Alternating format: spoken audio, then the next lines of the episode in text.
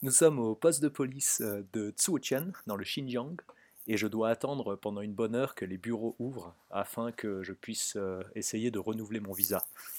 Le gardien sort alors sa mandoline ou sa sitar et euh, nous joue un petit air.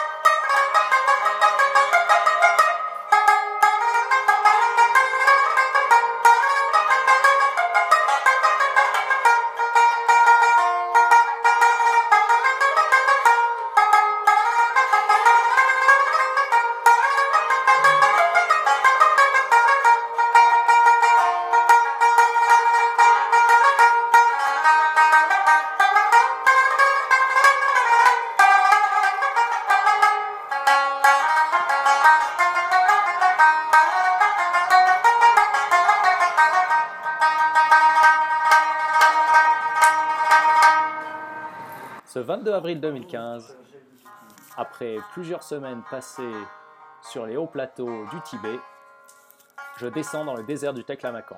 Enregistrement en live dans la porte de sortie, droit vers le désert.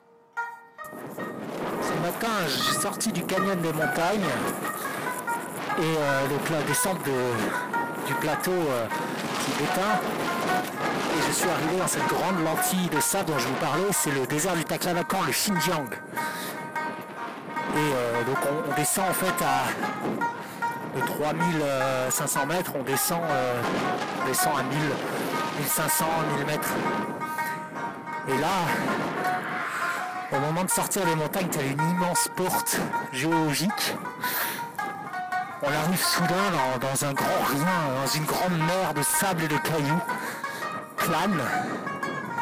Et le paysage entier que j'ai devant les yeux, là, en train de pédaler, le paysage entier est une sorte d'énorme plaque qui s'abaisse doucement, en fait, qui est inclinée de, euh, de 10-15 degrés quoi. Et euh, en fait t'es incliné complètement. Donc euh, et puis j'ai aucun repère visuel je sais juste qu'elle est inclinée parce que dans mon oreille interne il y, a- des petits signes là qui me disent en fait le bas il est là et le haut il est là donc cette perpendiculaire d'horizontale elle n'est pas vraiment horizontale et euh, c'est juste ça qui me le dit le reste euh, le reste non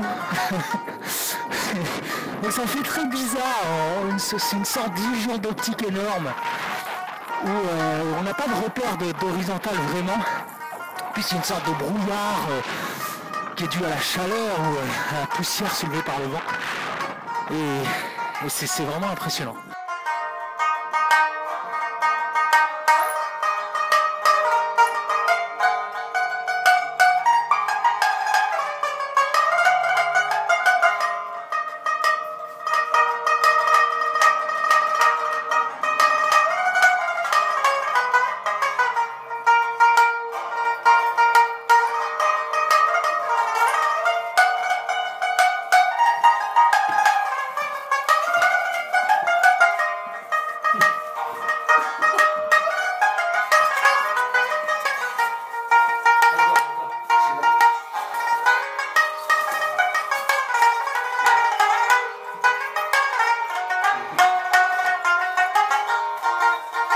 Allez, dis, sur le temps,